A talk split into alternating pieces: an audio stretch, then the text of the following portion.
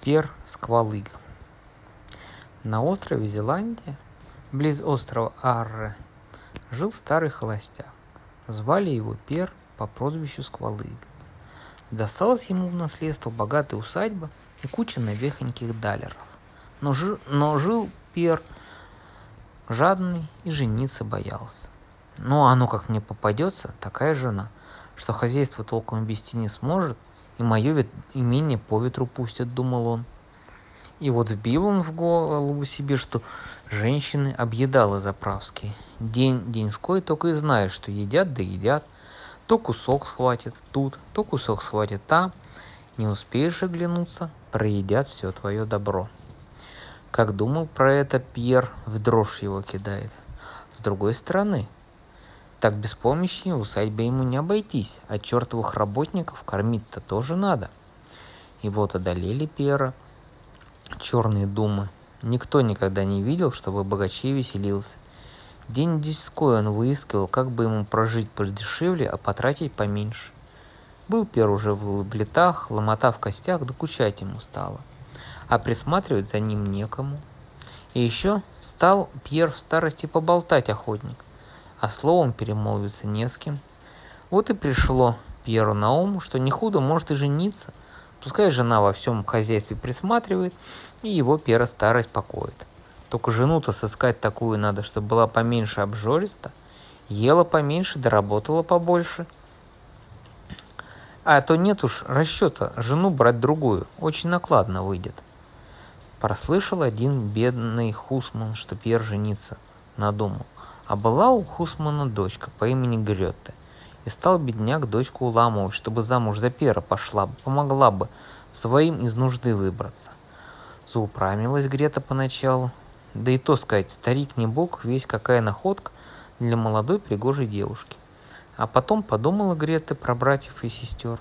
Блин, вечно голодные сидят, обновки уже и в глаза не видят.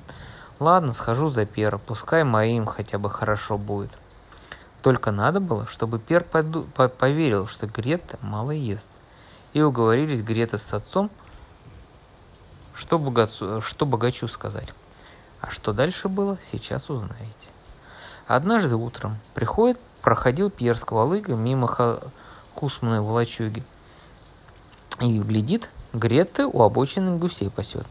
Пасет она гусей и чулок увяжет, а сама все приговаривает. Гуси милые вперед, пасет вас так, кто не ест, не пьет.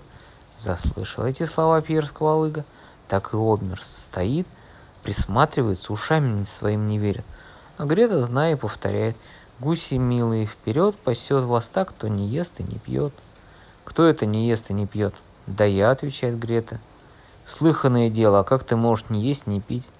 Да к дому-то семь голодных ртов, а еды только на шестерых хватает – вот я и привыкла почти без еды обходиться. А чем ты живешь тогда? Ну, воздухом. Просверли отец дырки в столбе, что посреди горницы стоит. Я и сосу из них воздух. Ведь и воздухом можно жить. Не такая уж ты и тощая, сказал Пьер.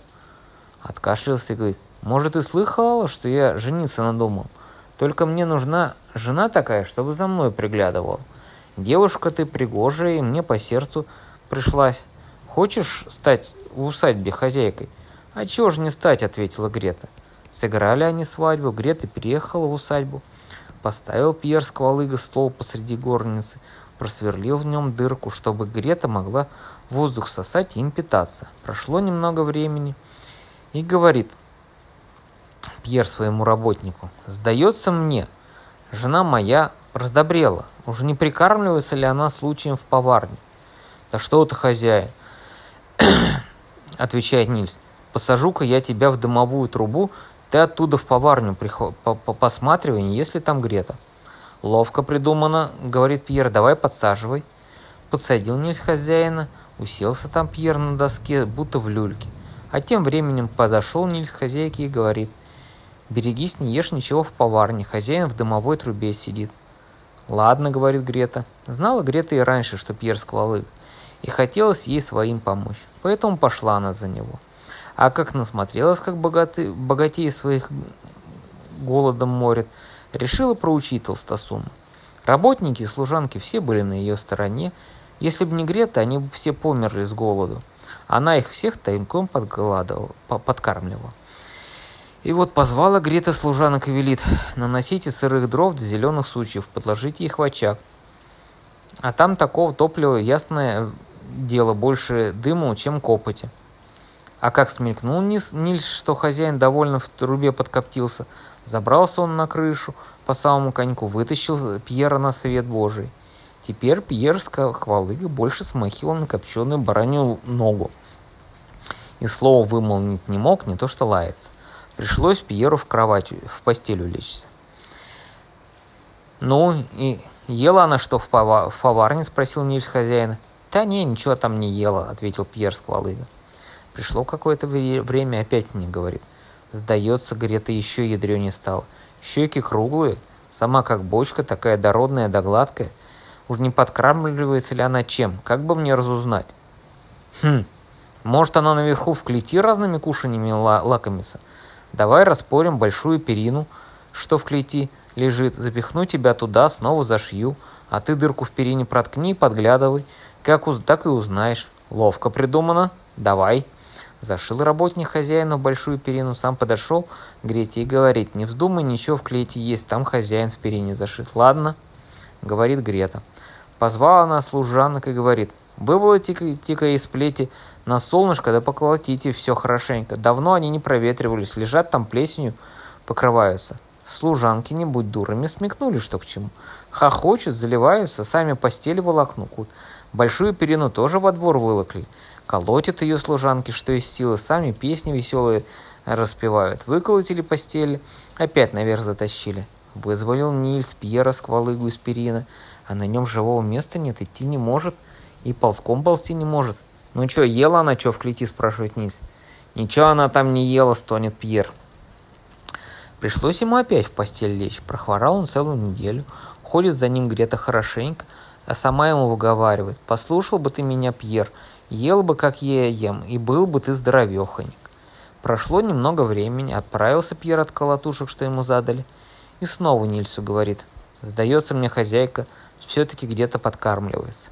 Щеки круглые, того и гляди лопнут. Одним воздухом такого жира не нагуляешь. Как бы все в точности разузнать?» «Ну ты задал задачу», — говорит Нильс. «Если она ни в поварне, ни в клети не кормится, — Э, и никто никогда не видал, чтобы она ела, ума не приложу, где она прячется. Может, она в погребе подкармливается? Знаешь, стоит там старая пивная катка, вот ты залезай в нее и сквозь дырочку туда, куда втулку вставляет, подглядывай. Может, разузнаешь, может, она там ест. Ловко придумано, говорит Пьер, залез он в катку, накрыл Нильс его крышкой, а сам подошел к Грете и говорит, в погребе ничего не ешь, в пивной катке хозяин сидит, сквозь дырку подглядывает. Ладно, сказала Грета. Говорит, э, позвала она служанок и говорит, подогрейте-ка воды да принесите щелоху. Старая пивная катка в погребе смердит так, что дух захватывает. Вылейте воду щелоком в катку сквозь дырочку. Пускай катка стоит, макает, покуда чистой не станет. Расхохотались служанки взяли за дело. Налили в катку воды и ушли. Снял тут Нильс э, крышку с э, катки, спас Петра Сквалыгу от смерти. Тот чуть было не захлебнулся.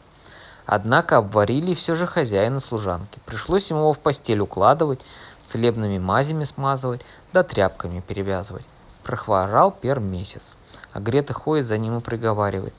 «Не впрок тебе эти поездки, всякий раз хвором домой возвращаешься. Как соберется, бывало, Пьер за женой подглядывать, вон он и врет ей, что в дальнюю поездку уезжает. Покуда Пьер хвалал, хворал у Нильса, дома последняя скотина попала, а у Пьера стояли в хлеву два жирных вола. Вот и говорит Грета Нильсу, так, слышь-ка, Нильс, служил ты мне верно, бери этих волов, ступай с ними на ярмарку, продай их, а деньги оставь себе или старикам, родителям отдай. Очень уж вы обещ... обнищали. Нильс так и сделал. А Пьер с Квалыгой меж тем стал во двор выходить. Больно ему было, но все же ходит по двору, на палку опирается и глядит, как служанки по хозяйству оправляются. Зашел он как-то в хлев. Нету двух жирных валов. Заковылял в пивоварню, а там у огня сидит Грета и присматривает, как бы вода из котла не выкипела. «Где валы?» – спрашивает. Я их съела, отвечает Грета. Как ты съела? Ты в своем уме?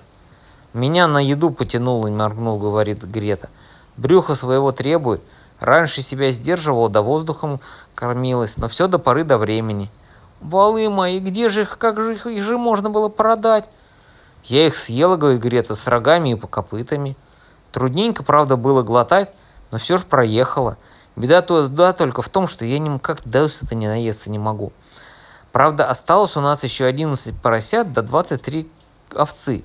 Коль не засадишь служанок овец стричь, чтоб шерсть мне в горло не щекотала, я их могу со шкуры съесть. Услыхал Пьер такие речи, потерял разум, и как грохнется озимь. Пришлось его тащить в постель, лекаря к нему звать. Но средства от этой хвори не нашлось. Пришел тут конец Пьеру с Квалыги. Похоронили его, положила Грета тяжелую плиту на его могилу. А уж денег на эту плиту пошло. Ох, разозлился бы Пьер а до смерти, будь он жив. И вышла замуж Грета за Нильса, и живут они до сих пор в радости и в веселье.